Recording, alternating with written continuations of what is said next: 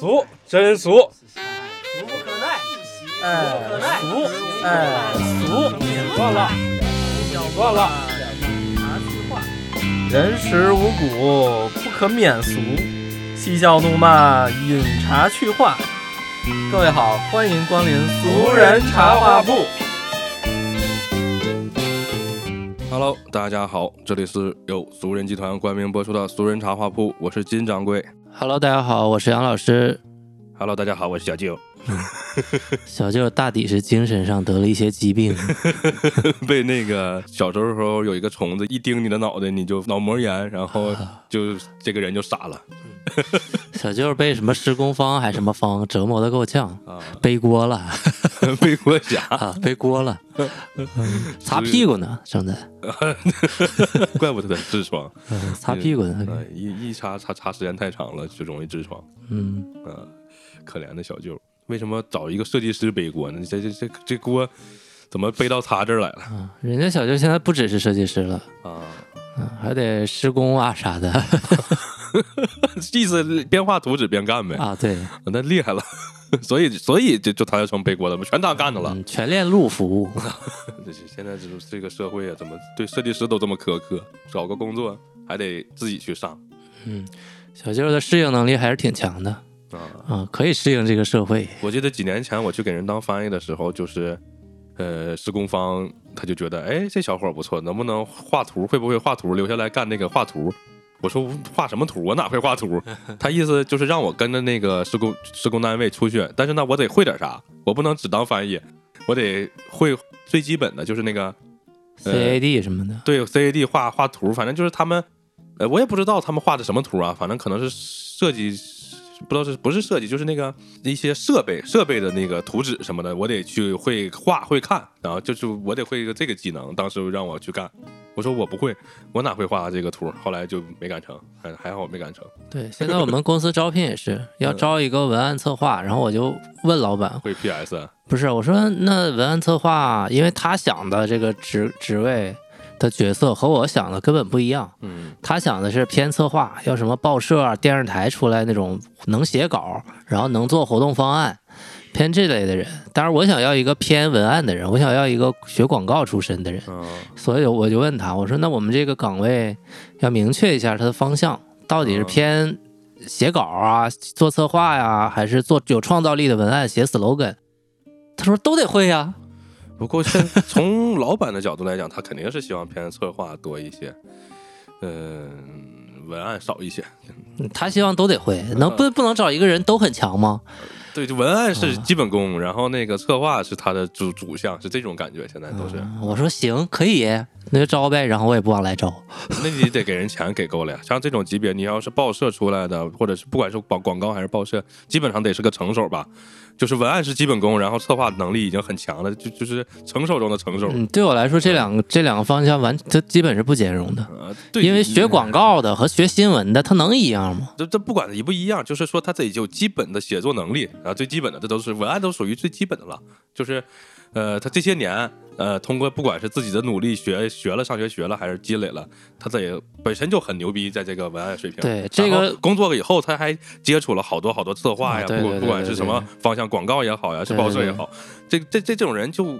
按理来说，应该属于叫报社的话，应该叫主编级别了。对按我的感觉，对，但是主编级别的人，大部分都干不了偏广告策划类的工作也，也有可能，就但但根是干不了就算他不管他能不能干了，他反正他得是这个级别。啊，反正得是这级别。这个级别，你像他出来找工作，他要的薪资的话就会高一些嘛。你对要你要找这种雇这种人，就多给人钱，只能是这样。对，这个人首先得不能说是学中文的吧，啊至少得有文笔，对文笔的功夫是在的。。嗯，然后学新闻的呢，他这个人对尺度的把握，还有对政策生方面的这种用词是很讲究的。但是学广告的呢，他可能中文不一定好，但是他能用一句话表达清楚这个事儿想表达什么。那我给你概括一下，这个人是什么样的人啊？对呀、就是学中文毕业的，考公务员考上了，啊，哎，公文写作很牛逼，干几年下海了，对做广告了。对然后广告干的还不错，有一定成绩了。然后那个就是说，在营销方面、企划方面已经很牛逼了。对，然后现在哎呀要找工作，你把他过来就可以了。对呀、没有呀，这个就符合了，他 刚好就把这些经历就全都有了。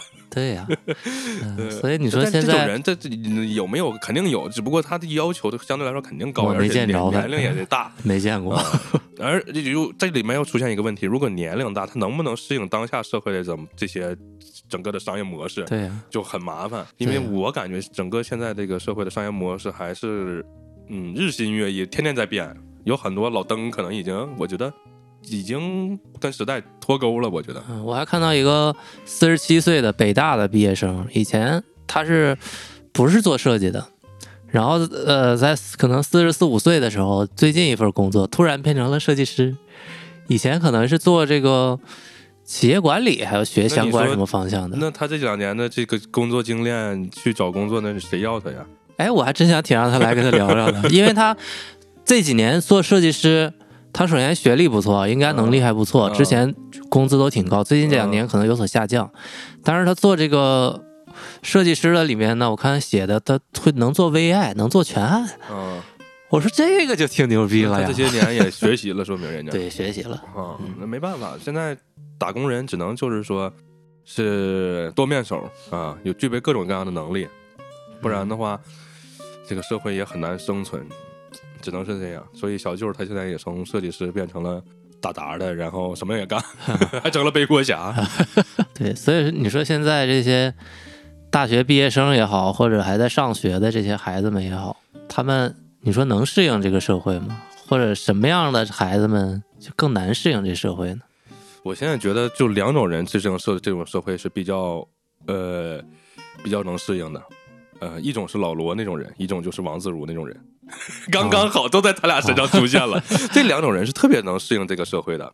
老罗是就是属于天赋异禀，然后呃跳脱出五行之外这种感觉啊、嗯这当当然啊，这可能只万中无一，这但所以他。这个这个要求很高，虽然是万中无一，但是他在这个社会上跟臭流氓打交道打得多了，他可能就已经无所谓了，他能适应这些臭流氓，所以他也能适应这个社会。王自如是怎么回事呢？他自己就就已经不要独立人格了，就成了臭流氓了，是这种感觉。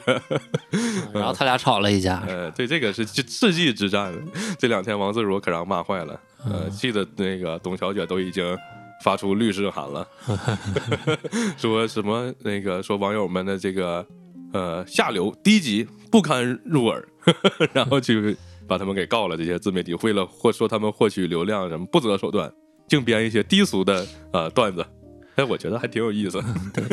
我其实活这么大岁数啊，也没多大，我还嗯真没见着过谁真正适应不了社会，真正适应不了社会的，你肯定见不着了。我还真没见着。就是想找一份能接触社会的工作这种人嘛。我还我还就一个都不认识对他最后结果他就不找工作了嘛，在家待着了。啊。你肯定，所以你不认识。啊，那可能咱们大大部分人都不认识。对，就是我我说那个想找一份接触社会的工作的那个小伙伴儿，当时他不是去那个应聘，人家让写那个求职表，他写了一想找一份接触社会的工作嘛。哦你忘，了？我跟你讲过。后来他也不工作了，现在每天骑车子、骑自行车呢。昨天还发朋友圈，还在骑自行车，说哦只要温度不在零度以下就骑自行车，然后配了一个自拍，冻得脸都通红，骑得呼哧带喘的，还骑呢。倒是锻炼身体是个好事儿，嗯就是有点偏执了。他他们他们这种的人，所以就有一点难适应社会，哦，已经不工作就在家待着，那在家待着是不是也属于一种适应了社会呢？在家待着自己就是社会了。啊，对啊，那不也适应了吗？就是只要这社会能容得下一个不工作的人，他还有吃有喝，也算他融入了吧？不不不不是他妈容得下他啊！你首先你得有个好的家庭条件啊。那他妈给他，比如说留一笔遗产，过得活到死，那也行啊。就对，就是这种感觉嘛。他也不工作，反正就在家待着，然后家里可能养着他呗，就是只能是这样，哦，那他有什么特点呢？就为啥他就融不入呢？没啥特点。就 这个怎么说呢？就心理上面是有一些问题的，内向有点儿也不算太内向，他跟人交流其实没啥问题，但是他可能内心戏比较多，他自己就会一经常会心里面有一些障碍，就想不通，可能是跟人交流说话什么都没问题，但是实际上他可能跟你说完话回去就觉得我操，这逼是不是要害我？那所以他他的内心是敏非常敏感脆弱的。那是不是他的生长环境或者他妈妈的教育把他影响成这样的？对，这些这都肯肯定会有影响。那就是社会就加引号的社会对他的影响，导致他融不了融不进社会了。这就很很正常嘛。嗯，这这像他们这种情况，基本上就很少会工作，所以你见不着嘛。你都不工作，你去哪去？对啊，我一个都不认识。就之前认识一个大姐，最早来北京工作，在那个周口店儿，那个南房山南韩记村有一个，那还是工厂区，工厂区有一大姐是北大毕业的，北大毕业的我好像讲过，她就融入不了。这对啊，这种很学习成绩超好，但是工作上面就是跟谁说话就是脑子不转弯，嗯，让干嘛她也听不明白到底是怎么回事，没有部门要她，最后让她去客服部。给那个职业打假人打电话，他打电话就说：“哎，你好，你是职业打假人吗？沟通一下。”人家就给他挂了。对，后来我还看见他背着包灰溜溜推自行车就走。这这这很正常，这种人这是咱们媒体上常说叫高分低能。嗯嗯，学习成绩很不错，但是整个的社会适应能力就比较差。这种人前些年还经常提起，现在很少提了。可能因为现在那个信息也发达了。就是好多年轻的孩子能接触到这个，因为你说这种高分低能的人有好多是打小就闷头死学，可能来自一个小县城叫小小镇做题家那种的。但是现在信息发达了，他们尽管是小镇做题家，他们也能看到外面的世界，基本上没有啥他不知道的。所以说相对来说少了，对少了一些。我觉得这种人有好多是从从从从农村出来的，以前他都不知道这个世界是什么样。所以他一一一来到这个大城市，他可能适应不了。尽管他学习成绩很好，但整个的适应能力很差。但现在我觉得少了一些。对，我是觉得适应不了社会很多，大部分吧都是身边的环境啊，或者教育啊，或者发生一些事儿啊，对他有一些影响。比如说最近跟那个一个咱们国家奥运冠军，我我也不能说人家是谁啊，就也在一起吃饭，人家拿出来一个药，说本来就是喝了点酒，人家说本来。没打算跟大家说，但是我其实最近两个月开始有了这个抑郁的情况。他说好多运动员在退役之前都有，嗯，然后我也跟他探讨过，说一些中国、日本的运动员的一些情况。我说日本朋友跟我说，企业特别愿意要运动员出身的人，觉得他特别有根性，人家说的对吧？嗯啊，然后中国的运动员为啥也不行呢？他说我作为一个体制内的运动员，从小就在体制内，不跟社会交流。也不出去社交，就是运动员们之间训练、吃饭、睡觉管得特别严。我们从小就文化水平上面、受教育程度上面确实是有缺失的，出去以后很难适应企业或者在社会里生活。所以一到临近，尤其是有成绩的运动员吧，临近退役的时候都会特别焦虑。他们就是不知道干以后干嘛，对，也不知道社会什么样。他说我也不太愿意出来交朋友，因为一交朋友一喝点酒，大家跟我说的事儿，我一开始都当真，说的啥我都信了。后来发现大家没当真，所以就很焦虑，不知道社会什么样，也不知道自己该干嘛。基本成绩好的运动员就是去地方的体育局去工作。但是对这种工作环境，他也是陌生的，也是不熟悉的嘛，所以这也是环境导致的他比较难融入社会。呃，这个就是他在小的时候就是只重视这个体育训练，他已经把全部的生活的精力放在这个体育训练上了。可能其他的同龄的人上学，放了学，然后可能家里面去聚会，然后出去玩，还有一些自己的生活，他们其实没什么自己的生活。他们可能除了文化课的学习就是训练，已经把其他时间全部占满了。对，而且我从这两这这两次跟人家接触才发现，运动员他私下的那个模样跟电视上看到的他是不一样的。那肯定，一般人 电视上跟下面都不太一样。对，所以这个对他们来说也是一个融入社会的一个障碍。嗯，因为大家的眼光都看在你身上，都觉得你是一个啊那种电视上展现出来很完美的一个人。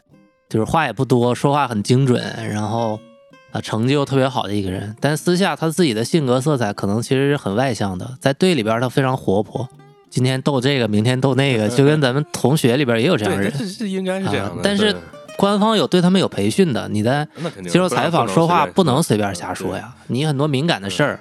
但是你你你面对比如说退役了，面对这些大众社交的目光。他就会有摇摆，比如说我要变回真实的自己，还是保持原来那个形象，这个点也也其实很对他们很多运动员来说是很难的。这个其实还是个小问题，因为他们退役了，其实大部分的运动员真的就消失在公众的视野里了，对也没有什么聚光灯会追着他了。对，没成绩的这种，对，大部分都都消失了，基本上你就他干啥，走马路上你可能也不认识他。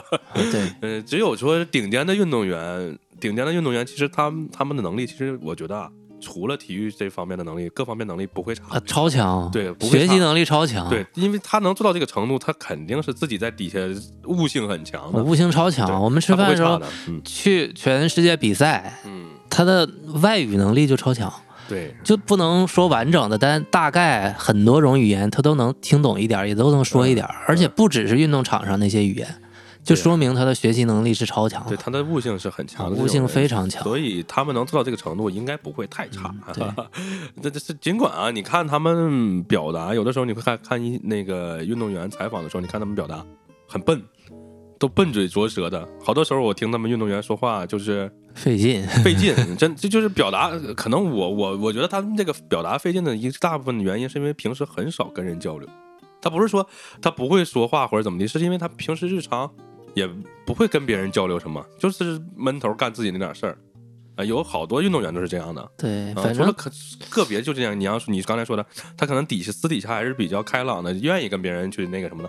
但是我觉得这是少数，大部分的运动员都是竞技型选手，这种竞技体育的培养出来的人，他们其实我感觉性格上面都已经很偏执了。他他每天在乎的东西，可能我们在乎晚上吃点啥，中午吃点啥，他们不会想了，永远不会想说晚上吃点啥，中午吃点啥了。我觉得去食堂呗。他们都是在想这个竞技体育这块儿，就就就我怎么怎么去干这个事儿，不会像我们普通人说是不琢磨琢磨吃点啥，玩点啥。他们我觉得生活这块儿已经很大部分的缺失了。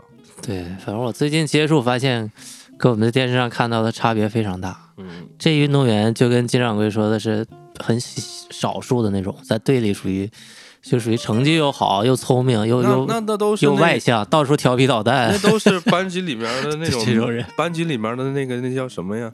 属于这种最活跃的分子，啊就一个班里面啊可能才那么几个，特活跃的，对，就属于班级里面就是那那那那，就是你看你正常啊你在上高中的时候，全班里面找不出来几个这样的孩子，啊对学习成绩又好又活跃的那很少，大部分的孩子都是闷头在那死学，眼眼双眼无神，跟死鱼眼睛似的那种感觉。对啊，还有几个个别的孩子就是干脆不学。这普通孩子不都是那个？你看那个衡水中学，不都是双眼无神的拿着书在那儿不知道读什么玩意对对对对对对对对，这是普通人。人家这种孩子不需要去衡水中学。但是他们应该上的学校都不差。嗯呃不过他们好像很小就封闭封闭起来了，也有可能。啊，封闭一直都封闭对，也闭。有可能他们很小就就已经脱离这个，就是顶尖的运动员，应该是很小就已经来到省队、是那个国家队都已经封闭起来了。对，嗯，但这种顶尖运动员可能有一阵阵痛，难融入社会，但其实他后续应该还好，因为他天资呃资历啊、悟悟性啊都在那可。以很快的反应过来。但是大部分运动，大部分没到这个级别的运动员，其实如果没做出什么成绩，挺多融入社会都挺困难的。不是有一个呃练体操的一个什么冠军张什么？啊，忘了，嗯老 偷东西。要乞讨啊、偷东西啥的，也就已经融入不了社会了嘛。现在这个人已经消失了，嗯之前消失了还救助，救助完以后，那个他又去偷东西了，啊。然后就消失了。这个人媒体也不报道了，这也不是什么好事儿，就不报道了。在中国从事竞技体育还是非常残酷的。主要是好多体育项目不是世界大项，问题在这儿。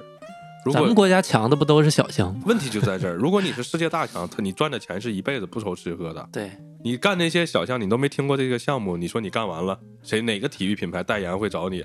什么 什么钱你也挣不着？怡宝啊，这这这就很难。怡宝的矿泉水上特牛逼，我最近嗯发现怡宝的矿泉水每一瓶上那个运动队都不一样，这瓶是中国帆船帆板队，那个是中国篮球队，那个是中国排球队。我大部分我都认识，但帆船帆板这几个人我是真不知道呀。这主要是你做大项挣得多，也也难出成绩，确实。对，但是呢，你做小项是你出成绩，他也挣不着啥钱，只能是这样。对嗯，所以但是挣大项这个东西，咱们国家好多没有条件，他的他都是去国外训练，也很难。对，就因为咱们体制内的有好多都不不方便去国外训练，对，嗯，就就比较麻烦，去不了。嗯，所以运动员其实还是比较特特别的这么一类人吧，基基本上跟我们普通人生活还是差别很大的。而且运动员你会发现，他们很大一部分程度是世袭制的，哦，对 有国内更是，国外都是这样，比如说国国内更是。对，今天早上不是火箭跟湖人打球，火箭那贾巴雷史密斯好像不到二十岁，啊，第二个赛季跟詹姆斯聊天儿，就罚球的时候说：“那个老詹呐，你记不记得你第一场比赛跟萨克拉门托国王打的，在 NBA 的首秀？啊，那个时候你的对手里就有我爸爸。”詹姆斯说：“真的吗？我都这么老了吗？”他儿子也要打了吗？啊，他儿子也要打了。后来詹姆斯说：“我跟好几个运动员的父子俩都打过，对什么肯扬马丁父子、史密斯父子 都在打那。个那个谁，布泽尔他儿子据说很厉害，哦，是吗？我这我还不知道，因为布泽尔前两天来国内，在中国打野球呢嘛，对对还要考辛斯。所以然后他们都说布泽尔的孩子，他儿子是比别人高出一档的，据说还挺厉害。嗯所以基本上都是世袭，国外都是这样。你别别说国内了，国内国内更是这样。受父母的影响嘛。啊，对，他他有好多父母是搞搞体育训练的孩子，可能就算不是练当初的项目，也是体育训练啊。人家这个这也正常啊，龙生龙，凤生凤嘛。就是当官的孩子和这种经商的孩子和普通人家的孩子还不一样呢，这这个这个是很正常的。对，所以你但但是他们这种人其实比较特别了，就是咱们讨论的还是比怎么说呢？就嗯，属于一种特例吧。这种运动员，咱们讨论是普通人居多，他们属于另眼相待了，属于应该 普通人的话，我觉得嗯偏执有偏执这个特点的人，可能融不入社会啊，但是也不一定。嗯我还认识挺多挺偏执的人，可能干不到特别特别高的层级，但能干到中等偏上还是可能错了是没问题，嗯是有这样人的。嗯比如说，我最近看《读库》里边有一个女作家，她姓魏，她前夫就是某省交通厅的厅长。说这个老头儿七十多岁去世的，他最近几年还在戴毛主席象征，然后这老太太就老说他，嗯就因为这方面的一些意见不合，他觉得他那个前老伴儿这个厅长就特别偏执，超级偏执。那个年代的人是这样，到但是人家最近退休才十年，也就是一零年左右还在职，嗯，就是一一生刚正不阿。是有有有有有一批人手，下的所有人，有的省，他说有的省的公安厅连着四届厅长都被抓走了，嗯。但是他在这一辈子手底下没有任何一个人有过这些污点，他自己这辈子也这样，嗯，有但但人家能干到厅长呀，这么偏执的人，他俩还过不下去了，最后就因为这种相关的事儿，那这是属于顶级偏执了，对，顶级偏执了，嗯所以偏执的人也，我觉得可能悟性高点也能往上走，让人能认识到你的能力。呃，对，这这这这这个东西，就是各这跟是个综综合评定，嗯，它不只是一个工作能力，它是一个综合的评定。但是呢，整个现在这个年轻人，好多人年轻人他他综合评定他都不高，他没有一项突出的。你说学习成绩一般，然后其他能力也都一般，所以说有好多年轻人就是怎么办？最后送外卖去了，就是或者说是对吧？嗯送外卖现在还算不错的，还有一种就是又综合了一个属性，就是叫懒 呃，啊，那就在家待着吧。对，又懒又啥也不想干，各方面能力也一般。嗯，那不躺平的年轻人。对嗯，躺平其实我觉得还挺好，我也我一直都想躺平。不是不是有那个说是几百万存存起来就躺平的吗？啊、其实咱们身边的大部分年轻人想躺的话也能躺，也没啥，对呀、父母，嗯，给你安排个啥事儿啊，回村里种种地啊，都能 都都行。父母如果是现在七零后这一代人，他们其实相对来说还是比较幸福的，没挨着饿，也赶上了红利。然后现在应该在单位里面也是属于身兼要职。如果说运气好了，前些年投资了房地产，没准儿，嗯，房子也有了，所以就躺就躺了也无所谓。如果说是运气不好，没投资房地产，这些孩子也不想去买房子了，也就也无所谓。就我挣一个花一个，挣俩花俩，什么房不房跟我没关系，也也也 OK。对呀、嗯，但是呢，有好多中不溜的，他们是很痛苦的，上上不去，下下不来的，他们比这些年轻人痛苦，他们就会想着，哎，我怎么办呢？啊，我我有套房，我还有房贷，然后我还想那个啥，活得体面点，买个好车。后来每个月房贷也不少，然后房子也还有贷款，然后工作也不顺利，可能三十来岁、四十岁也找不着工作了，下岗了，所以他们才是最痛苦的。有好多扛不住的，不就把房子卖了润了？有有一批人是这样，大城市的有好多，对我有一同事最近离职，我说我支持，他说我后边该干点啥呀？不知道。我说我是要离开北京回老家种地，还是我去南方看一看？我说你九几年的？他说九六年的。嗯我说考公务员啊啊，啊！你我说还有七八年的机会考啊。嗯我说你有亲戚不是在体制内吗？你去找找他呀。现在人家有好多人讲话相亲的时候，小姑娘有一个介绍，就是有一个职业叫考公，啊，有好多就是职业考公。挺好。我觉得年轻人如果想开了，去努努力，就怕他不努力，考个公也行。我身边有好多同学，我上大学的时候，他们都是考了公务员，因为东北这个考公这个文化已经根深蒂固了。在十来年前，我毕业的时候，就是大家都考公务员。我室友有一个考上公务员的，呃，还有我大学同学有两个女孩，呃，回了老家找对象就不太顺利，因为她没工作。然后呢，对象家里是当地公安局的，也不知道是什么，哎，人家有正式编制。然后后来家里就不同意，就分手了。分手了，人家小姑娘就卧薪尝胆呀，然后最后考上了。考上了以后，我那朋友圈只要发朋友圈，永远都带着地址，是在那个当地的的那个公安机关。我就觉得嗯不错，激励了他。激励了他，然后他最后呃发朋友圈都这个自豪了。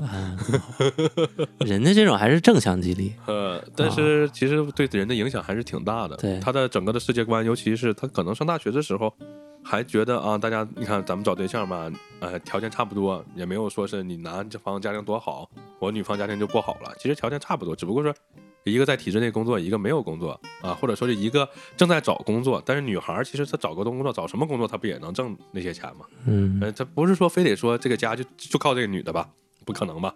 所以说，呃对她的世界观、价值观，我觉得还是产生了很大的影响的啊。因为这个没有好的工作啊，被抛弃了之后，我个人感觉对她的影响还是挺大的。嗯，也挺好的这影响。我最近看考上了看抖音，有一女的在那直播，也没人看。然后人问说：“你这为啥要当主播呀？也没有这个资本啊。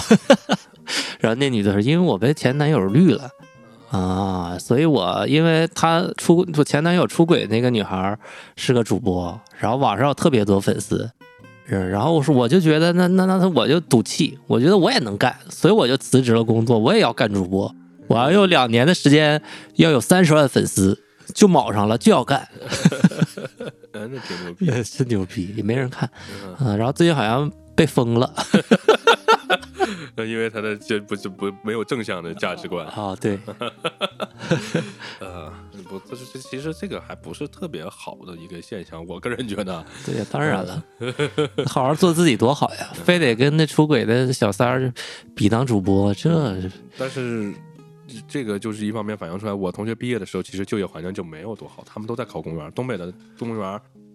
呃，就算是最好的工作吧吧，但是因为东北也没有什么好的工作，也没有好的什么岗位就业机会，都去考公务员。好在最后都考上了。这些就是常年以公务员考公务员为这个己任的，我这几个同学都考上了。哎，其实我现在也挺想当一名公务员的，嗯那就考吧，但是没有资本，没有嗯，考不了了呀，岁数到了呀，没到还能考一年不是三十五吗？啊，三十五周岁。啊，啊算了，在报名那个叫什么呀？那个叫什么资格认证，这这就身份审查那个那个环节的时候，你正好没到三十五周岁，按你的生日当天算啊哦，就可以，很纠结。呃 就可以考。说是想当，其实也不太想。就其实也不很难考，不好考。我考过，我考过招俄语的，我考的，哎，我考的就是那个这两天不是说那个内蒙古要成立一个二级学院吗？那个呼和浩特警察学院，当年叫呼和浩特职业警察学校，是一个高职高专，然后是事业单位招聘，我就考了那儿，招一个男的，一个女的，男的学俄语，女的学日语，然后呢，男的报了七十个，女的报了多少我不知道啊，男的报了七十个，我我我我考了第十十十一二这样，好像要不第十第十一第十二，这就是我就考了那一次，我说我得体验一下，但是结果连复试都没进，让我很伤心。那肯定不好考。其实我觉得，呃，如果你的专业很好，学中文、学法律，相对来说还能考上，只要你考，一直考，一直考，一考，总总总总会考上的。嗯如果你的专业不好，你只能考不限专业的，那就完蛋了。啊，不限专业里面，人家一百分能上，你得考一百四十分，差距差距差距还是很大的。哦，比才得比别人考得高，高至少得高二十分。那挺难的。嗯，就普通的岗位，如果限专业，需要招一个你学水利的，打个比方，那学水利的八十分就能上。你然后那个招一个文秘岗，学不限专业，或者是招一个那个文员不限专业，那你就得考一百二，八十和一百二差得差出去四十分。哦，那差多了，对呀、这个很难。太难了。嗯，如果专业不好就完蛋了。所以文科其实大部分他们都推荐就学那几个专业，你也别学外语啊，别学啥，那学学完就完蛋。嗯，所以你觉得自己融入不进社会，想去考个公务员，这也也不一定你就能考上啊。那是你得从一开始你就做好规划呀，你得选一个大家公务员常招的这几个专业呀，法律、中文，然后还有会计，这几个是常常招的。再就是理科的，理科那些是地质局招学地理的，招学勘探的，什么其他的环环环境什么保护这些地方的招学环境保护的，你都得有一个相对来说还不错的专业才能考上。嗯，但实际上，工作的和专业其实差别大很大，很多人都不会说是你学什么专业之后就靠这个专业吃饭，大部分没有。对对对，嗯，只不过你如果有一开始就想考公务员，还是得有一个准备，或者如果说你本科没有准备好，研究生再考个研究生，可以逆天改命一次。嗯只有这里一个出路了，就是，呃，你本科打个比方，你学了一个从来不招公务员的这个专业，学了个非常没用的专业，你研究生学个中文，学个法律，还可以逆天改命一次。哦 研究生学了法律以后，你再去考公务员就 OK 了。哦，还能这样操作？这这研究生就是重新给你提供一次就业的选择机会。有好多单位他不是只要那个什么吗？那个应届生，所以去年不就出现了有好多孩子，我宁可休学一年，我也要保留应届应届生身份，就我不毕业。我今年我今年正正常今年毕业是吧？我今年考研，然后我今年准备考公务员，但是呢，我都没有成功，怎么办？我直接就那个啥，挂科休学一年或者怎么地，我就晚毕延毕一年啊，不对，不是休学，叫延毕。嗯我直接挂科，论文不写，我延毕一年，我第二年毕业。哦第二年毕业的话，我还是应届生。哦，有好多给逼的已经逼成这种，就是这个这个，我觉得不正常了啊。这个，呃，虽然是合理运用了我们的规则，但是这这也就说明我们的规则有问题了对，啊、不可能说是，呃，让大家为了工作呃都已经不毕业了，这显然是有问题的。这个啊，对对对对，大家，呃，这说明这个应届生那个身份就有问题，就是这就说明是肯定是规规则有问题。呃，虽然啊，你一些好的单位招应届生这没问题，但是这个这个里头就会出现这种情况。如果大家都不毕业，正常今年毕业生应该有一千个，打个比方，然后八百个孩子都选择了延毕，为了要应届生身份，只有二百个孩子成功就业了，那这就说明 这个肯定是有问题的。啊 这八百孩子都就不了业，全都延毕的话，那你这个 学校还怎么办？没法办了，年年八百个延毕，年年八百个延毕。但是，哎那你说美国马路上那些流浪汉是，他们是不是就融入不了社会的？这他们靠国家养着，然后也不想什么别的，就是他们属于独立的个体，跟社会没关系。我觉得，那说中国的流浪汉也是这样。那他们融入了吧？这不就说明国家不是给他们钱包容他们了吗？那他就融入了呀。呃，不，你这个从得从两方面看。那融入到底是啥概念国国家嗯和社会融入的话，你如果从个人的角度来讲，他显然是没融入，他也不想融入。嗯有好多流浪汉，他可能融入过，就是就可能很牛逼，也也也在学习成绩方面，就是学识方面啊，不能叫学习成绩，就是这些流浪汉可能在学识方面，包括个人经历方面，可能非常有传奇色彩，嗯，他可能很牛逼，但是。突然想想开了，呃但是流浪流浪呃。也不能叫想开了，一些生活上的变故，可能家里人都死囚了，或者说是呃生意失败了，然后那个什么家里人都跑了，这都有可能。最后他自己可能也就无所谓了，我就流浪汉嘛，我就啊、我想这么活就这么活，就他不想融入社会了。这是很多流浪汉，我觉得不只是流浪汉，一方面可能是他家庭条件不好啊，打小就流浪，或者是一直就没有受过什么正常正常的教育就流浪。一种是这种，还有一种就我说这种有传奇色彩的人，他不想主动不想融入社会，这是从个人的角度来讲的话，我觉得你得看他是，呃，这个融入两方面，就是一个方面就是他个人想不想，呃，还有一种就是嗯国家，国家的话，其实咱们的国家显然没做到能说是，呃，你融不融入社会，我都能去救助你，这个做不到的。咱们不让你流浪，啊，文明城市那是，咱们国家现在还做不到，普通人都失业，还哪有功夫管他们？啊，还还还还还管你融不融入社会？融入社会的人都都都费劲，都不能照顾全，啊，这是现阶段的问题，这没有办法。但是如果你主动不想融入这个东西，我觉得也没有什么问题。你想怎么活怎么活，我的原则就是你愿意怎么活怎么活，这是自由，嗯俄罗斯有流浪汉吗？可多了呀。可多了，嗯，就允许他们在大马路上晃那对，不允许他们在大马路上喝酒，可以晃，啊，可以晃，但不能喝酒。不能喝酒。哦你允许他们在地铁过道里睡觉吗？那不这个一般地方都允许吧？咱们国家不允许吗？不允许咱们过道不还有唱歌有躺着，不是也有吧？还卖货的呢？那些不叫流浪的，啊，是吗？哦，流浪的不行，那他们去哪儿睡睡觉？不知道。原来有一个大叔在八里桥地铁过道里睡觉，嗯就没人管他，没发现这么号人嗯啊。那一站也没啥人管，嗯，嗯，天天有人给他送棉被，有人给他嗯送送这个褥子，后来被赶走了。有有一天给他有人放了一个那个板鸭嗯啊，特别多好吃的，嗯，他就觉得已经像是一个家有有家了一样，吃的超好。嗯有一天路过有一个小伙儿，就说：“哎呀妈呀，这流浪汉这么多人投喂，感觉比我过得都好，我也想吃板鸭，都买不起。”后来就被赶走了吗，不让他在那睡了呀。啊，哎，其实我觉得，呃，融入社会其实是个小问题，因为我这两天，包括今天我想探讨的这个话题，不是融入，嗯是立足。啊，立足，对，就是什么样的孩子是最难在社会上立足？前两天我也是看到这么一个，呃，经常讨论的这么一个话题，融入还是个小问题。我觉得融入，大部分的人是能融入的。入对呀、就是只只只只是说，像我刚才说那种情况，打小就是农村孩子，没有进过城，这种呢是很难融入。但是现在这个社会信息这么发达了，大家大部分你能知道的我也知道，没有什么信息差了。还有一种就是我说的那种是 充充满传奇色彩的流浪汉，他不想融入，那你就甭管他了，他反正都不想融入，你还让他融入啥呀？所以我我觉得融入还是个小问题，主要是立足，融入了你才能谈。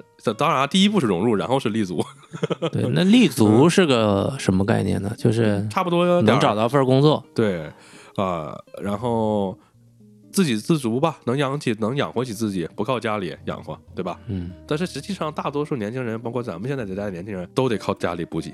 嗯，尤其是刚毕业呃，有很少有不靠家里补给的，就是咱们经常能听到的，这个孩子哪个哪个省的状元，然后北大毕业，然后毕了业以后创业，拿到了什么投资，然后哎项目什么做得很好，上市了或者怎么样，成为了青年企业家。只有这种人，我觉得是非常正面的，且不用家里补给的，很牛逼。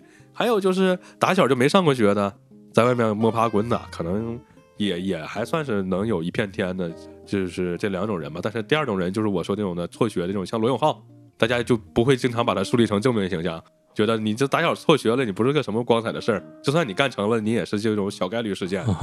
大家不提倡这个，大家提倡的还是谁谁谁某个省状元，然后考上了北大清华，然后最后成功了成为企业家。前两天我还看着了谁来着？啊，那个叫那个叫 B O S I 还是什么玩意儿？Bosy B O S I E 还是什么玩意儿？一个服装品牌那个老板。哦，在在合生汇地下有一个那个服装店，卖的有点像那种潮牌的衣服，呃，就是我说这种情况，是当地的某一年的那个状元，然后考上、哦考上了北大清华，然后创立了这个品牌，这个品牌赚了一些钱，他给家里面那个学校捐了一千万，我是看到这个了，哦，他还挺厉害那挺厉害，啊，对，当然那个衣服不怎么地，质量不太好，人有人买就行啊，。对，但是这对这能能做出一个服装品牌，能有人买，还有至少我知道这个品牌已经可以了。好好多你都你都不不会知道的，不管是做各行各业，嗯，对，咱们毕业那年代可能跟现在还不一样。那不一样。咱们毕业那年代，只要你是个还差不多的，没有那么那个，就就就就那么融入不了的，就大大概率的正常的毕业生，啊，大本科也好，非本科、专科也好，大概率都能找着一份工作。但是现在是不太行。呃，对的，就是融入。其实我觉得还好像我同学，他人家也融入到当地的公检法系统，考上公务员了呀。对虽然天天在食堂发朋友圈，但是他有没有能在那个单位立足，对，或者说是能更好的晋升？我觉得这个是更考验他的个人条件的。对现在这个社会，我觉得比我们那个时候要严苛一点儿。他们要立足社会，就要变得更社会，嗯，就是才能立足。打个比方，他考进这个单位的时候，是是怀揣着一种对过去的愤愤不平。你看，我不是公务员，你把我踹了，现在我是公务员了。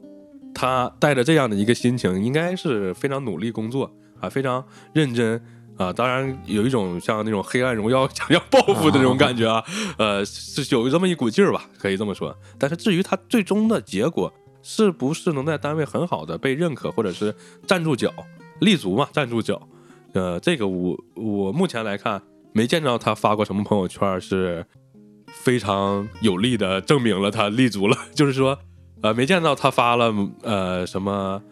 呃，参加了什么呃单位的测评，或者是晋升了，或者怎么怎么地，可能人家没有炫耀啊啊，只当初的他是还炫耀，现在的他已经不炫耀了，也有可能。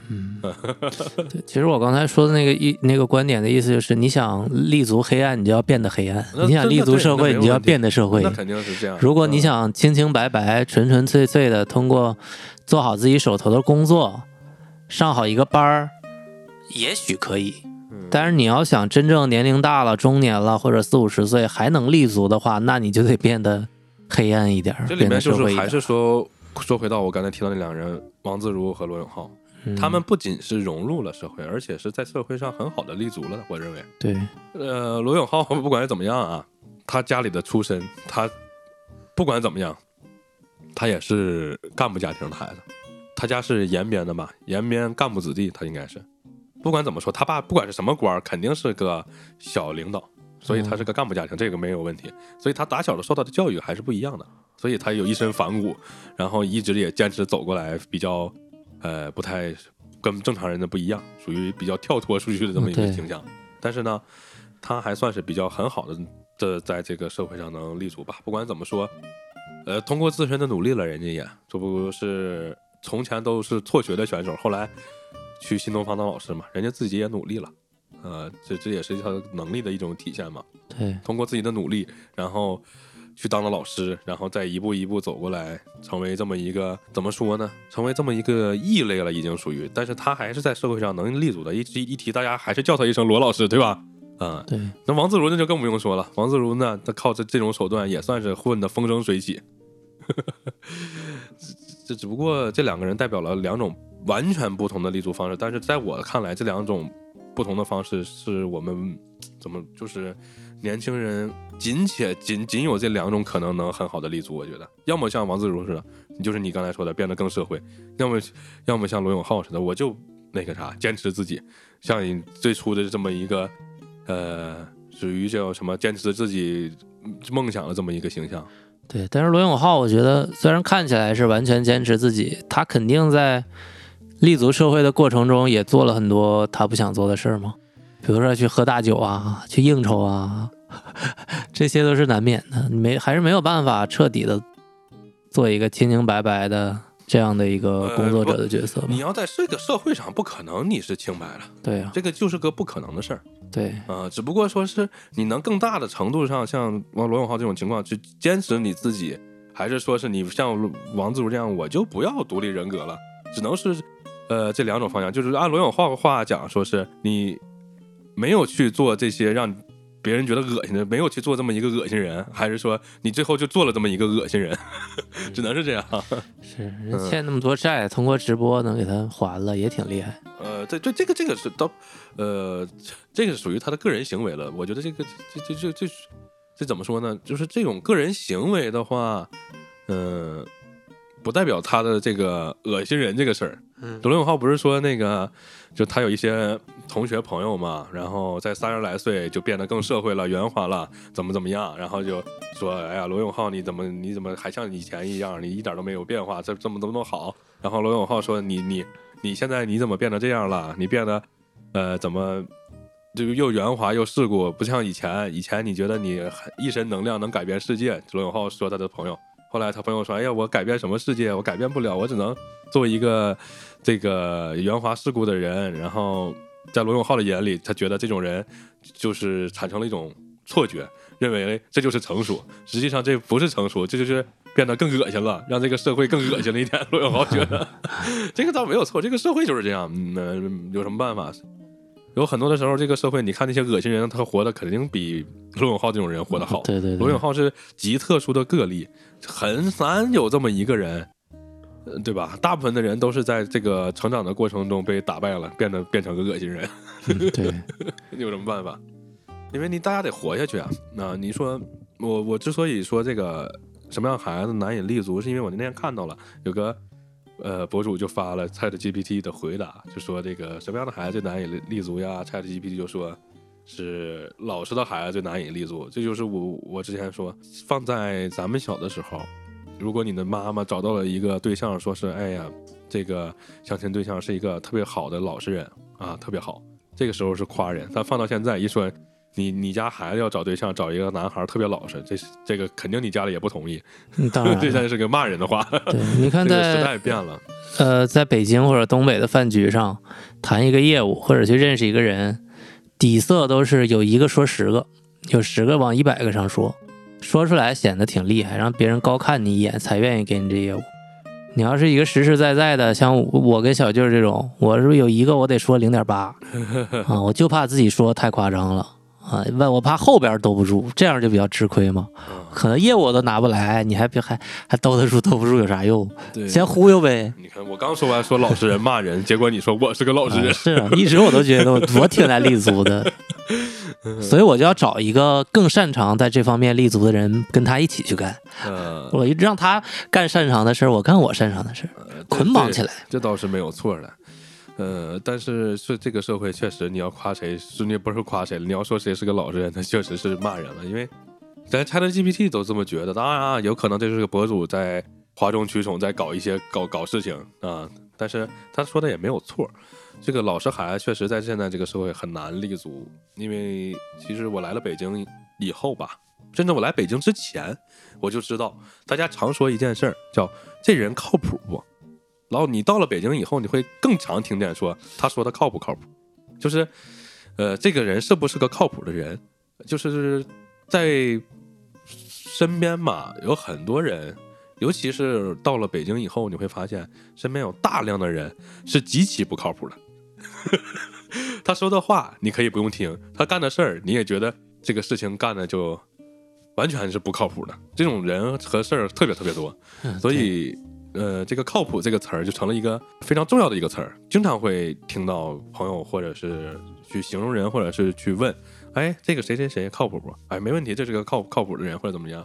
嗯，就是因为大家都不老实了，他就不是个靠谱的人了。就逼得你必须得不老实。呃，对，这哎老实咋办呢？不能老实。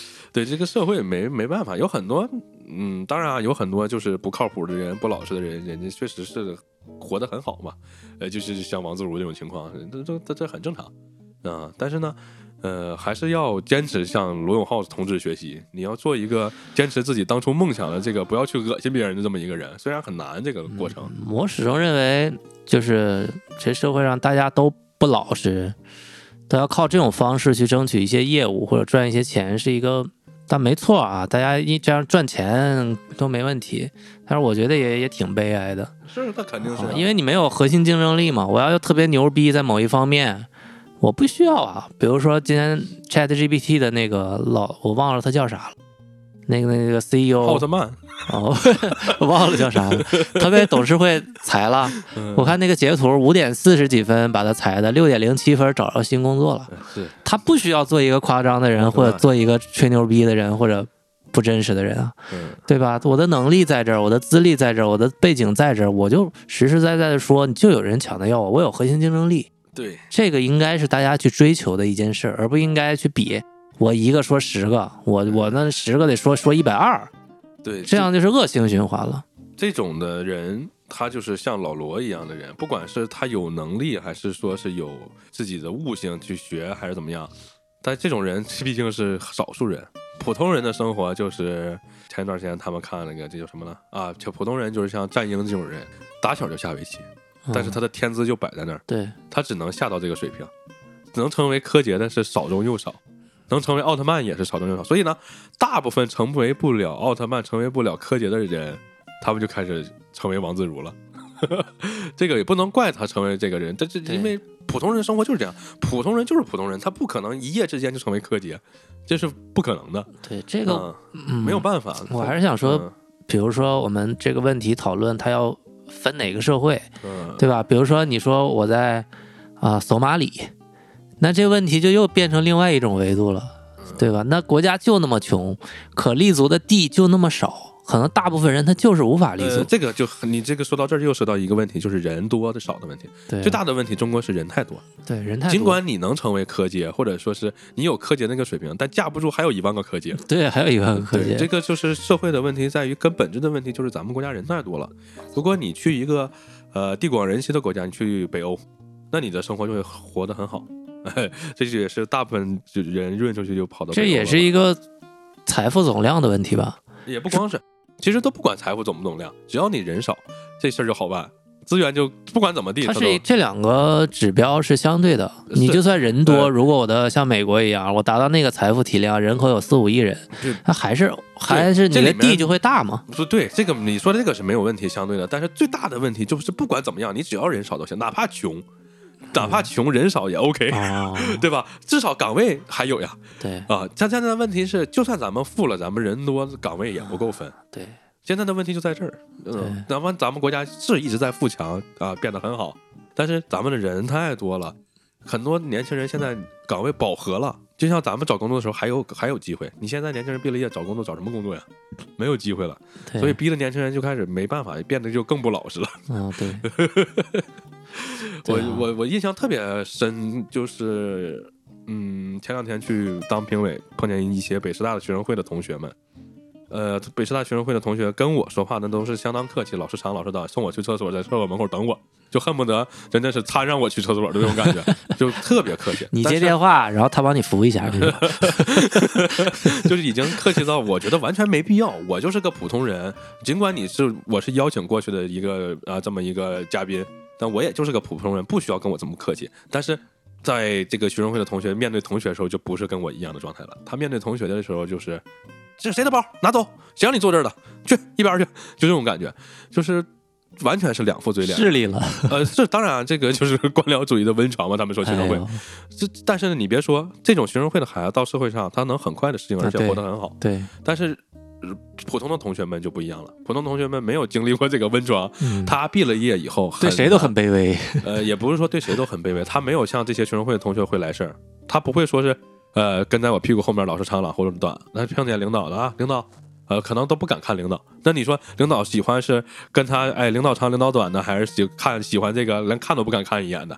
领导肯定喜欢这个跟他领导长领导短的呀。至少不会喜欢那种嗯不敢看的。对，要么是不敢看，要么是他干见了领导，他也不知道该说什么。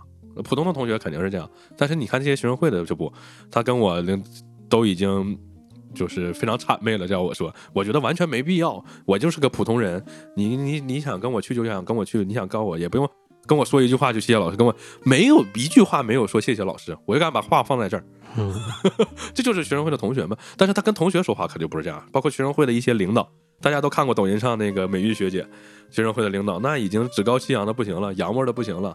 去查寝室，那恨不得都真是把寝寝室都给掀翻了。就是 碰见同学们，他可就不是这样了。这个，我觉得这这个不是很好。嗯，一个不管怎么样啊，你就是你面对我可以客气，但你面对同学，你不能不客气。这是我觉得是是是一个正常的人对。应该做的。但是如果啊通过这种方式，就人人都呃就变成这样，才能更好的立足在社会，那我真觉得生而为人真是不值得了。我希望我没出生过。但是这这个这个其实也不能是怪你，这是整个中国这个 中国社会的儒家思想的这一个问题。嗯那确实我，我不想 不想活在这，不想活着了嗯啊！我我经常看哪个电视上什么谁意外死亡了，我就觉得挺羡慕。我终于找着为什么了，嗯因为我觉得生而为人不值得。嗯如果是一个呃，大家不需要这样的方式去在社会上立足的话，就稍微完美一点这个世界，我觉得我也不会羡慕他们都死了啊，那我也想活，但是现在确实觉得没啥意思。呃没办法，我们不能改变这个社会啊，当然这是肯定的了。就这这不管怎么样，我们就算我们变成了恶心人，我们也让这社会恶心一点点了。这个按罗永浩的话说，这个我觉得也不是说你改变了这个社会，嗯改变不了了我们。改变不了嗯，但是其实我觉得中国相对来说还好，日本和韩国比咱们还夸张。啊，是吗？日本和因为都是这个东亚文化嘛，啊，这个儒家的，对，这种长幼有序、尊卑有别这种儒家文化，打小它是根深蒂固的。为什么这些同学们他能变成这样？是因为这个官僚主义这种官僚的思想，打小就在我们个这个社会这个土壤上，没有办法。不光是说学生会的同学才会来事儿，这不就要会来事儿吗？对吧？啊、他一是会来事儿，二是势利眼。这不光是学生会的，如果你家里但凡是你的父母是有一些从政的政府官员呀，或者是干部家庭，或者是你父母是商人，这个孩子打小就非常明白这套，在跟人家待人接物的时候就完全都是这样。只不过是咱们是普通人家的孩子，咱们不懂，学的晚，对，咱们学的晚，而且大部分的大学生可能是就是没有这种高干家庭的，或者是这种从商家庭的，只是说普通人。如果说这些大学生里面有一些是这种家庭的，人家早就已经非常明白这个道理了啊，甚至人家加入学生会已经入党了。嗯，对对对，只是说普通的人他不知道，普通的人他没有这个这么会来事儿，这是一个嗯没有办法的，所以这些普通人就很难立足。像我刚才说那些学生会的孩子，就比较容易立足。只不过我觉得，呃，他在去做这个事情的同时啊，他不能去呃这样对待普通同学，我觉得这个是不对的。你可以说是你呃会来事儿，或者说是嗯你怎么样啊，这都没有问题。但是你不能去这么样去对普通的同学。嗯 我想起来我拿到了权利以后，我上大学的时候也是学生会的，呃 但完全也没学会他们这个，我还因为学生会给那个学校办晚会啊，或者什么乱七八糟，给我们系里吧，嗯我觉得哎这事儿挺重要的，我就逃课了。嗯。逃课导致我没挂科了。你看我为我的岗位做了多少奉献，我也没学会，没学会这些啊阿谀奉承啊这些事儿，所以感觉，哎呀，我在学生会的这这一几年两三年对我毫无帮助，没有帮助我去立足社会啊。这个也有可能是因为我我去完北师大以后，我的感觉就是，也有可能当时咱们的学校还不如北师大，啊、应该是学校不行，学校、嗯，呃没有那么那个什么。对，嗯，其实北沙的同学都挺好的，只不过我觉得这一方面稍微有一点点不太好，就是我觉得他不能这么对普通同学。当然，这这个各个学生会的领导都是这样。可能刚当官儿吧，也没这概念。对对，在他们学校里头，你像小学生当官以后还吆五喝六的，都是这样。啊，别说，但是你，嗯，你别说人这这这种高等学府的孩子，相对来说还真的是各方面的都很优秀，这个确实是。就是如果从另一个角度来看啊，北师大的老师是全国很优秀的老师，对，他们说难听点儿的，就是我一直对老师都是有一种偏见的，就是他们说难听点儿的，就是如果这些学生不惯着他，这些老师受不了。嗯，明白吧？是这个意思，就是老师的角度，就是这些北师大老师那已经是全国的非常牛逼的教授了。你想想，正常的人应该对他是什么态度说话？都是这个态度。所以这些学生们就学会了呀，啊，我也要这个态度对我们的老师。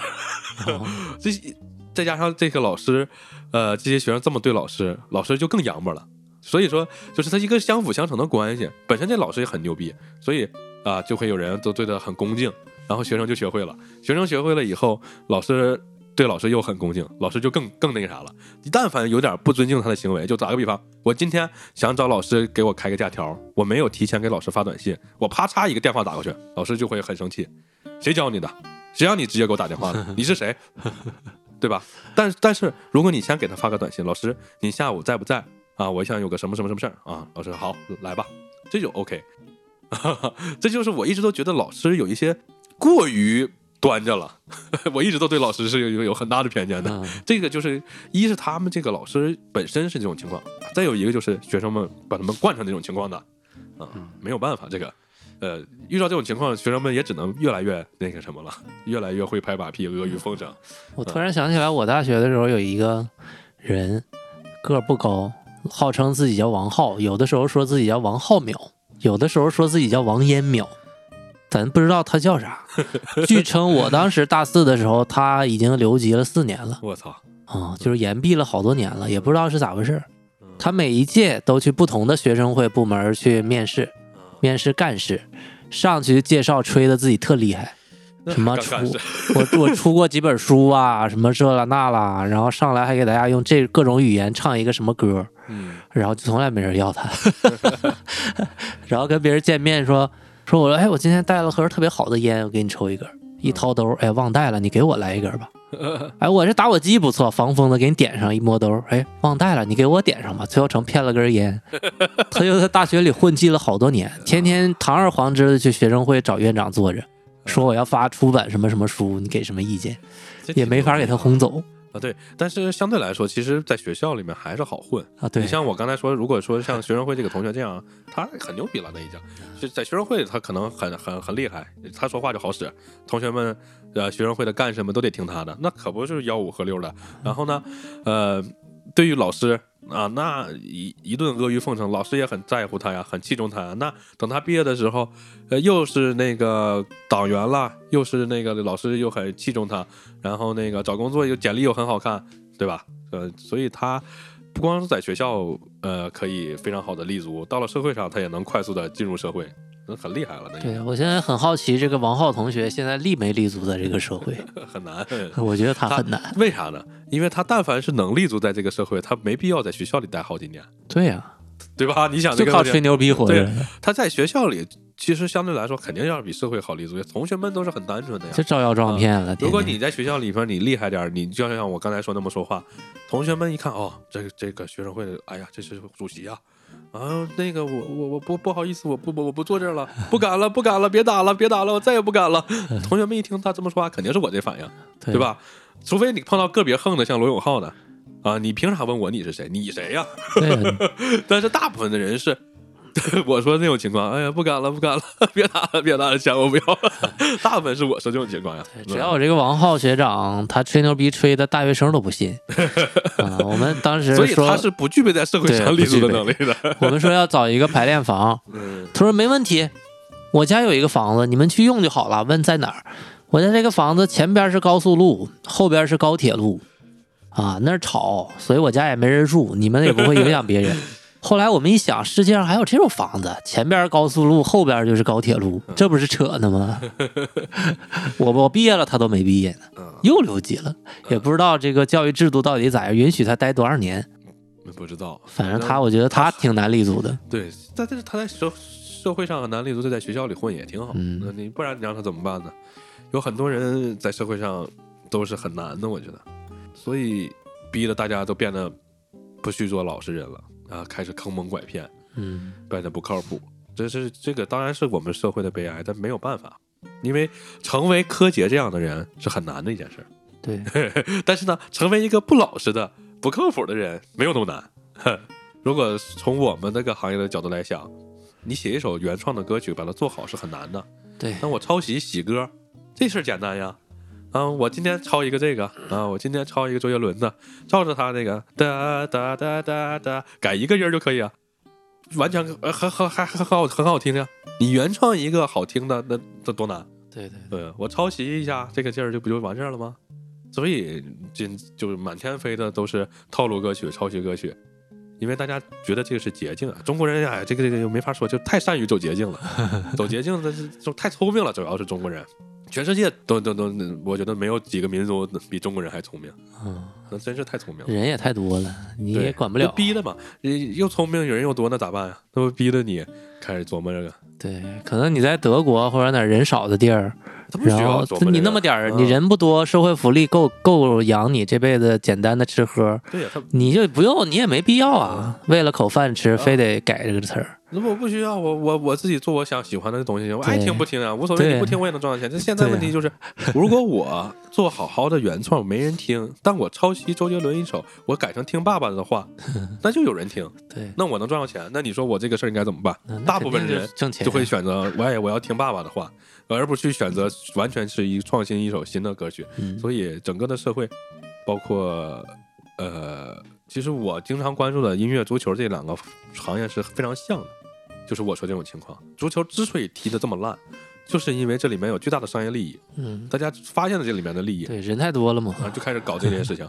音乐也是这样，发现了这个利益啊，就开始搞这件事情，最后就越来越恶心，变成了极端恶心，都不是恶心人的事儿了，变成极端恶心了。嗯，那你各行各业，这是我了解的音乐和足球这个东西，别的我不了解的行业，其实大差不差，都是这样啊。差不多，不，但是呢，那你有什么办法？没办法，除非就是说你把这个呃彻底破坏掉，重新来，重新来，花花一些年时间还会变成这样。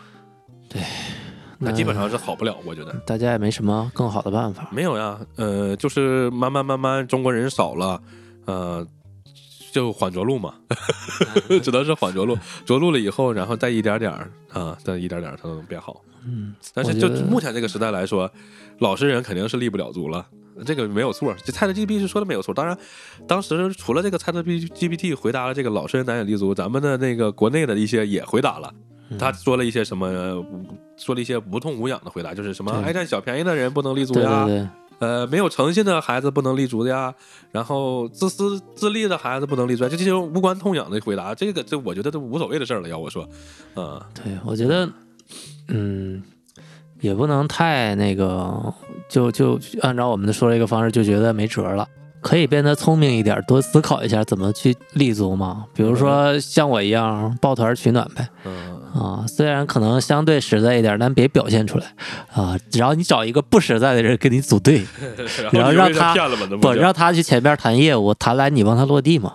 啊，这样也可以嘛，对吧？那那做一些排列组合。反正其实我觉得这个，如果谈到你个人啊，当然你说这个是这种团队的这种的，但是个人的话，按照 ChatGPT 的回答，就是不老实的人，不老实人其实就涵盖了爱占小便宜的呀，然后自私自利的呀，还有没有诚信呀，这都属于不老实的行为，我觉得。但是适当的，你适当的占点小便宜，适当的去没有诚信，适当的去自私自私一下，这个我觉得还 OK，但但但因为人活着，你不可能说是谁都无私吧，啊、这不可能，谁都不占小便宜，那也不可能，谁谁都完全就是讲诚信，这我觉得也没有人就是清白的，这是可以肯定的。嗯但是如果你想在这社会上生存，你只能说是呃去自己去调节，你也不能成了大奸大恶的人吧。那也就完全没有诚信。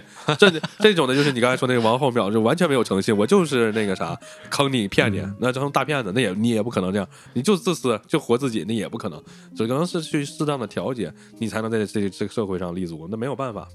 Chat GPT 也好，文心也好，我们说的也好，都不是一个绝很绝对的事儿。嗯，就是想立足的话，还是要找到自己的方式。但不管怎么说，老实是立不了足。但是呢，你成为一个不老实，去适当调节这个杠杆的同时，你如果拨到了最左面老实这一档，你肯定立不了足，你只能往右面拨一点，稍微拨一点，拨到不老实往这边拨点，拨点拨点，然后你可能能立了足。至于你要如果拨到最右边，就成大奸大恶的人，我觉得这也嗯也很难立足。对，或者拨一点儿，拨到灵活，对，只能是灵活就业拨嘛，到灵活就可以灵。活调节嘛，灵活就业嘛对，。就是在你的工作、在社会的处理这个事儿的时候，相对灵活这。个就是我刚才说的，嗯就是你可以往那个不老实这面拨一点儿，对就是啊，上大学你就加入了学生会呀、或者是怎么样，啊，学会了这一套社会的这套流程啊。当然，可能说咱们说是阿谀奉承或者怎么样不好听的这些词儿啊，但你学会了这些东西，但至少你不要成为一个势利的人。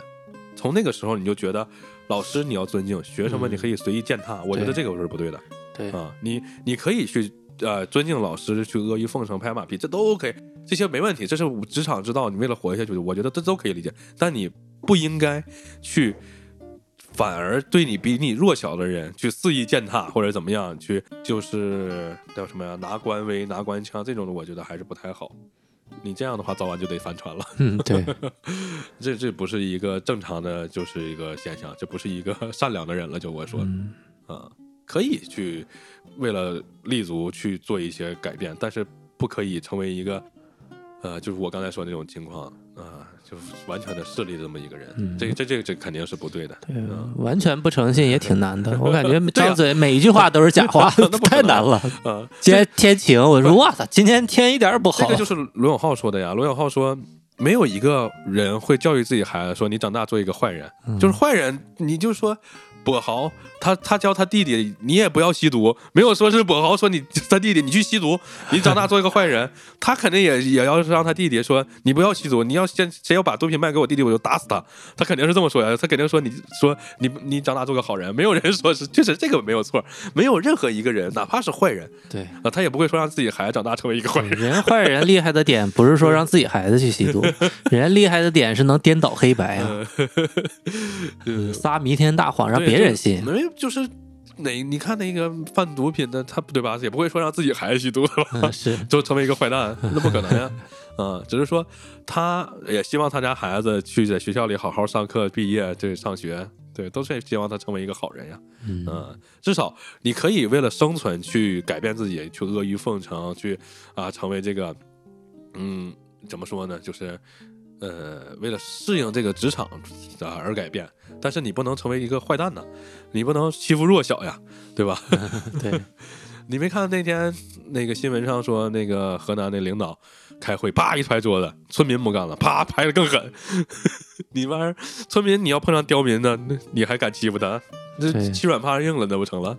对，这个我们刚才说的是这方面的，还有我们刚才提到的那个奥运冠军的问题，就是悟性，还有能力。如果你的悟性和能力强的话，你就可以往右拨的那个杠杆就可以有权利少拨一点啊，，对呀、对吧？嗯，当然当然完全可以啊。如果说你少拨点儿，或就成罗永浩那样的能能牛逼人也可以啊，没问题啊。对，但是如果你没那么聪明，嗯没那么强的悟性，你觉得通过我的性格往右多拨一点，我能 立足，那就多拨一点，呃对对对，多拨一点儿成王自如嘛，对，也可以，嗯，没办法，你你完全不拨，没有清白的人，这个我可以可确定。对，就是朴树有一首歌叫《清白之年》，这首歌我很喜欢。这个世界上真的就没有什么清白的人或者清白这个不可能，这是完全不可能的。对，所以你想少播一点儿，你就让自己可能能力强一点啊、悟性强一点儿，你看你怎么提高这方面如果你懒，不想提高这这方面，你就想多投点鸡，你就往右多播一点儿。只能是对这样的。嗯，对 呃，看你选择哪条路吧，对，嗯看哪条路更适合自己。嗯，那可可不就是这样吗？如果是聪明的人，他会适当的调节啊，选适合自己的路。但是有好多人真的他是不聪明的，他是很很大部分情况下他会出现一个一根筋，一条路走到底，嗯后就是说我就是要做一个老实人，一路走下来，然后就被坑了。所以说这就是现在。为啥说去相亲？说这个，哎，这个小伙子是个老实小伙子，完蛋了，马上你就找不着对象了。这是就是有很多人是他是不能叫不聪明吧，他就是一个一根筋，他不知道该播，他没有那个灵活的这个，对，想法就是你钻研的方向吧。嗯你如果想在业务本身上钻研，你就让自己能力强，业务很精通，你就可以少播嘛。嗯还有一种人不是在业务上聪明，就是在人情世故上聪明啊，在一起的时候。尤其是对外的时候，你是他就让身边的人一直在表达，自己其实不怎么说话，但他其实，在幕后跟这个决策人关系特别好其。实其实他能决定这个事儿，你说这种情况，在我看来，这都属于已经挺聪明的人了。对呀因为他知道像你说这种情况啊，让去别人去怎么怎么样，我去怎么怎么样，他已经在资源的配置了。有对他好多但是他就不是说往上去提高自己业务能力方面，他就是在在播的这一方面去去往右调节我知道，就是在我看来，你说这种人其实已经挺聪啊，明非常聪明了，他啊，会资源的配置。对但是大部分的人，我说这种人，他他老实的表现，最大部分程度的表现，他不会这个，啊，这也不会，这不会，他不会。为啥他说他是个老实人呢？他只知道我自己在那儿干，那两边他都不容易播呀，对他只知道自己在那干。你想这种人，他只知道我我今天我卖土豆卖卖什么我能挣到一块钱，我只会卖土豆，我只知道卖土豆。你让他今天去把它做成土豆条，做成薯条，他都不会，他都没想过这个事儿。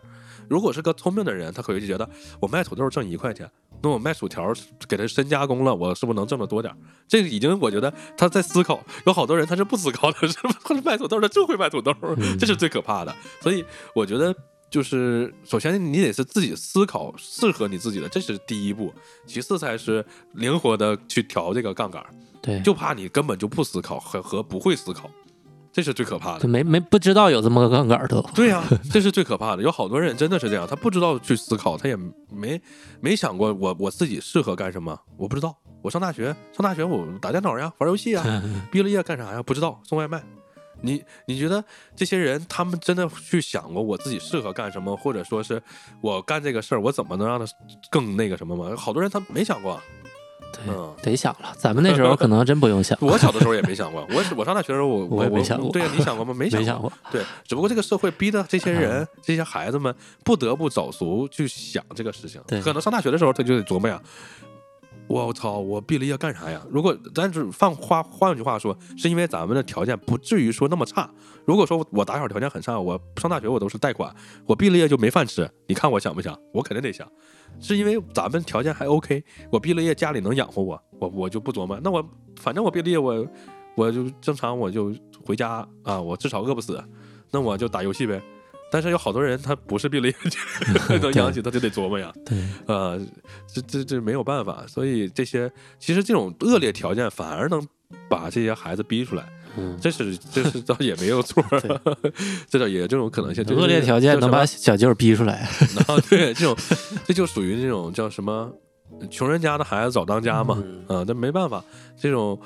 呃，恶劣的条件反而会让他哎更快的成长。你像咱们属于家里条件还 OK，至少不饿，那所以年代也还行，咱们就不需要快速的成长，咱们就玩啊，我我想怎么玩怎么玩，我玩乐队，我玩电脑，对。对，我不着急去成长，我不着急去学生会，不着急去阿谀奉承，但现在可不是这样，现在哪有功夫让你去琢磨这个？我你你孩子们恨不得大一就就入党，大二我就得那个啥，大三我就得给找工作了，嗯这都是这样，嗯没办法，是条件变得更恶劣了，嗯，所以他们也就更成熟的早了。咱们这一期违背了之前小舅树立的新年目标啊，就温暖的抱抱呀，对，太丧了。嗯，我我倒是一直也是这么丧，嗯不过咱们这一期主要是给小舅录的，给他一个温暖的抱抱，让小舅听一听。嗯，他他他其实他现在也不需要温暖，嗯，嗯，他现在需要那个啥，需要缓着陆，把背上的锅一点点放下来。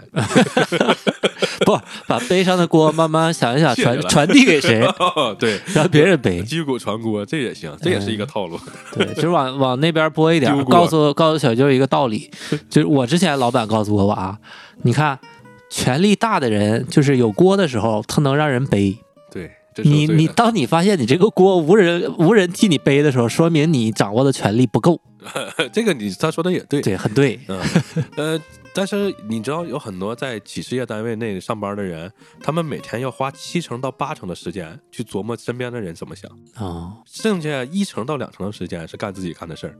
嗯这七八成全是琢磨，哎，今天这个同事同事会不会坑我？哎，我操，今天领导跟我说了一句这话，这话啥意思？